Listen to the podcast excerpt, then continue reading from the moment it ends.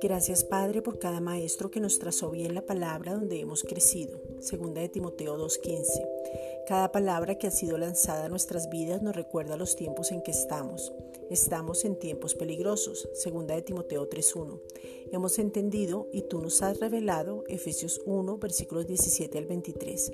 En este momento ha venido una revelación sobrenatural donde podemos tener claro el llamado, la herencia y el poder que nos habita y nos capacita para vivir con sabiduría práctica.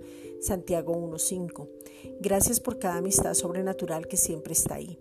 El tener amistad es un tesoro. Proverbios 17:17. Gracias Padre por esos tesoros que son los amigos. Gracias por cuidarnos y protegernos. Primera de Pedro 5:7. Gracias porque no nos ha faltado ningún bien. Hemos oído y queremos recibir de tu gracia maravillosa. Isaías 1:19. Hoy hemos oído y queremos recibir la abundancia de tu gracia y el don de la justicia. Romanos 5:17. Gracias Padre eterno porque tú nos sacias y en la saciedad nos gozamos. Salmo 103.5. Y ahora estamos completos en Cristo. Colosenses 2.10. Queremos comer y beber, sumergirnos, revelación fresca, tener luz en todas las áreas que no hemos tenido. Juan 7, versículos 37 al 38. Gracias por la provisión, Efesios 1.3, por la fortaleza, Isaías 40.29, por no sucumbir a la presión de este mundo.